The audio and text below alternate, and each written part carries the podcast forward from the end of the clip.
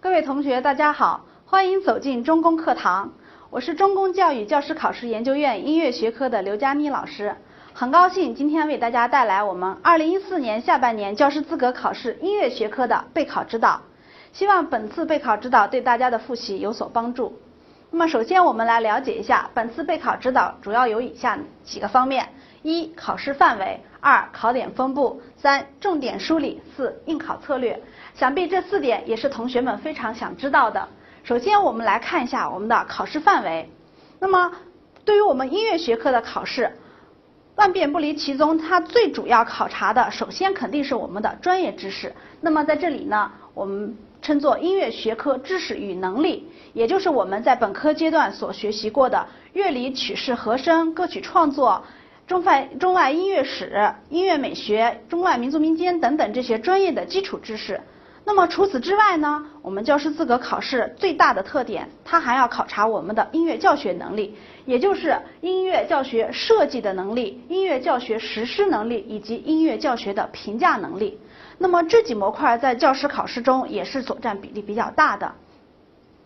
那么通过这个图，大家可以很形象的看到了啊，看到了我们考试在备考的时候，一定要对这几块儿不要掉以轻心，抓紧复习。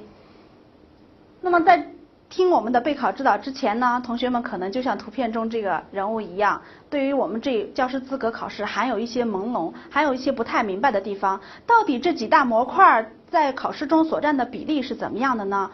我们一起来看一看。经过我们专家团队的分析和计算呢，我们的学科知识在考试中所占比例为百分之四十七点九，我们的教学论部分，也就是刚才所说的设计、实施、评价。三个模块在考试中所占比例为百分之五十二点一，很明显，我们能看出来教学论部分所占比例较大，也就是说它所占的分值较大。同时，同学们如果在这里失分的话，可能会影响整个考试的结果。那么，有的同学可能会说了，我报考的是初中教师资格考试，是不是这个比例有所减少呢？我们一起来看一下，对于初中试卷中学科知识所占比例为百分之四十八。教学论所占比例为百分之五十二，那么我们从这个比账图中就能很明显的看出来，它们各个模块所占的比例，尤其是这一块百分之三十九是我们教学设计所占的比例，分值很大。对于这一块，同学们掌握的好的话，关系到我最后我们考试的结果。那么高中试卷中是怎么样的呢？我们来看看高中试卷中。学科知识所占比例为百分之四十七点八，教学论知识为百分之五十二点二。那么同初中相比，它的变化并不是那么大。所以说，我们音乐学科整体的这个比例是变化不大的。只要我们能够把握住教学论这部分，再加上我们在本科阶阶段所学过的专业知识，最后考试的时候就能取得相对较好的结果。好，我们一起来看看，在我们的试卷中，这些几个模块到底它的分值是怎么分配的。从这个图，我们很明显的能看出，我们的教学论部分、设计、评价、实施三部分相对而言分值较大，尤其是我们的教学设计题，它在这里面几乎占到了总分的三分之一。教学设计题呢，其实也就是我们平常所说的让写教案，但是呢，教师资格的。这个教学设计跟以往有所不同。我们首先来看一看我们的试卷当中对这一部分是怎么出题的。那么我们的学科知识，它的题型主要是以单项选择、音乐创编和作品分析题为主。那么教学论这三大块呢，它的题型主要有教学设计题、案例分析题和课例点评题。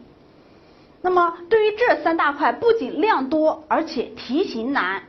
这就是同学们在复习的时候一定要着重去啊突破的一个难点。那么接下来我们以看一看真题到底它考试的题型是怎么样的呢？这道题我们一起来看一下，在无伴奏合唱排练中，追求音响和谐所使用的律制是什么？同学们啊经过复习以后可能就能呃解出这个答案啊，它的正确选项呢就是 C。但是呢，我在这里展示这道题的目的呢，是提醒同学们，在我们教师资格考试中，它的出题形式往往是运用我们所学过的专业基础进行综合，才能够解出正确答案。你看这道题里面，它既涉及到了合唱的知识，也涉及到了我们乐理方面的知识。只有你把这两模块的知识运用综合起来，才能够得出正确答案。那么还有一道题，我们一起来看一下。二零一零年在首先在中国北京举办的全球性音乐教育会议是，那么告诉大家这道题的答案是 A。那么像这一类题，在我们的教科书上是难以寻觅的，在我们的复习当中可能也是比较困难。我们花了大量时间、大量精力去去搜集、去整理、去背诵，结果发现可能考试的时候还不一定就考到你背到的这些内容。所以说，对于这一类题呢，我们中公的教育研发团队也为大家进行了梳理和啊总结。那么，如果有机会与大家进行面对面的交流的时候，相信这一点的这一块的知识，对于我们大家来说并不是特别困难。接下来我们看一看我们的重中之重教学设计题，它是怎样出题的。这道题依据义务教育音乐课程标准二零一一版的理念，按照下列要求进行教学设计。它的教学对象呢是七年级，也就是初一年级的学生。教学内容是演唱教学《共青团之歌》，有三个要求：一、设定目标；二、确定教学难点；三、针对教学目标与难点设定具体的教学过程。有的同学看完这个题，可能就觉得。哎呀，这并不难嘛，就是让我来写一份教学设计，那我把它写出来不就完了吗？但是同学们一定不要忽略人家的要求，依据的是义务教育音乐课程标准，一定要在这依据这个标准理念的前提下进行设计。如果你东拼西凑凑出来的那个教学设计写到试卷上，那显然是不能够得到高分的。那么这分数的影响导致你最终不能拿到我们的教师资格证。那么我们再来看下面一道高中的教学设计题，请根据上面对《梦幻曲》的分析，运用新课程理念设计高中一年级音乐鉴赏课教学目标与教学环节。有两个要求：一、设计本科的教学目标；二、设计鉴赏课的基本教学环节。那么在这里呢，我想提醒大家，也一定要注意我们的运用新课程理念这几个关键词。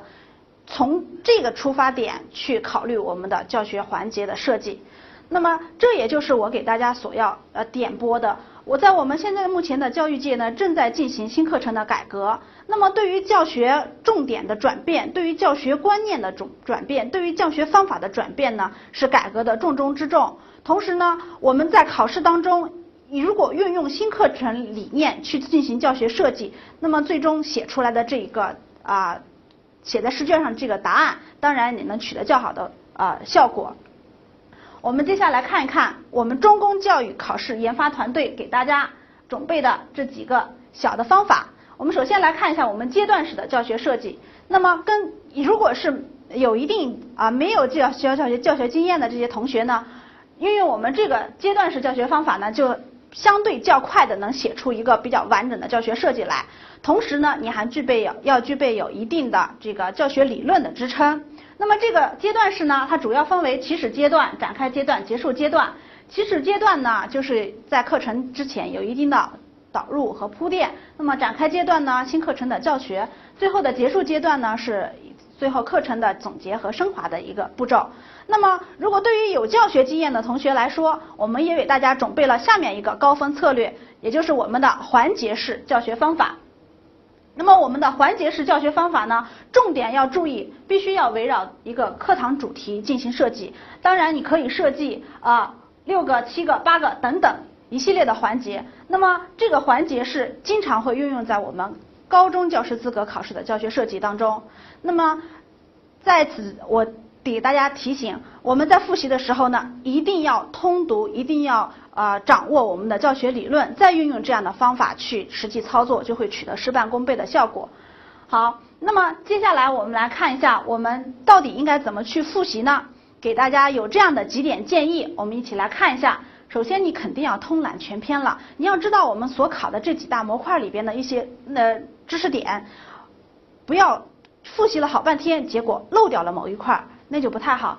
其次呢，要梳理考点，强化记忆。那么最后要查漏补缺，重点突破。在临考的时候呢，还需要奋力一搏。如果同学们在复习的过程中有什么问题，可以呢。登录我们的教师资格 QQ 群的直播课堂，与名师嗯面对面，然后进行答疑。那么如果觉得 QQ 课堂还不能满足你的要求的话，我们还有啊教师资格考试的辅导课程。那么同学们现在可以预约这个课程，还可以享受适当的优惠。好的，非常感谢大家观看本次的备考指导，希望我的指导对大家有所帮助。好，再见。